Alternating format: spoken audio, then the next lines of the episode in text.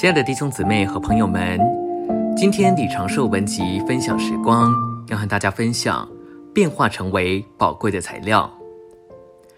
根据创世纪二章七节，我们都是神用地上的尘土所创造的瓦器，因此我们要成为金子、珍珠和宝石，成为建造新耶路撒冷的材料，就需要被变化。这些宝贵的材料无法仅凭教训产生。只能借着变化产生，就像宝石是借着神所创造的材料变化而产生的。碳是钻石的基本元素，钻石是借着碳在高压高热下的变化而在地下深处形成的。我们能被变化，只能借着将基督这神圣元素分赐到我们里面而完成。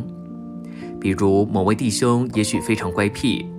我们不该想要调整他乖僻的特点，我们越想调整他，他就会越乖僻。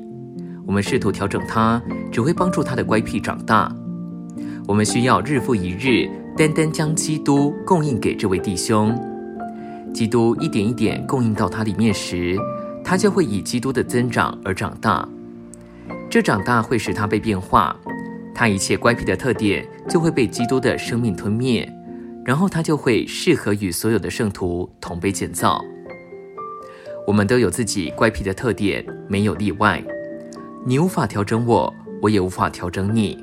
然而，我们一切乖僻的特点都能被基督吞灭，这需要许多时间，让基督的生命吞灭我们这人里面消极的事物，包括我们天然的特点和乖僻，并且将我们变化成为神建造的材料。我年轻时不喜欢与人在一起，然而今天借着主的怜悯，我天然的乖僻，若非全部，至少有一些已被基督的生命除去并吞灭。这就是在生命长大。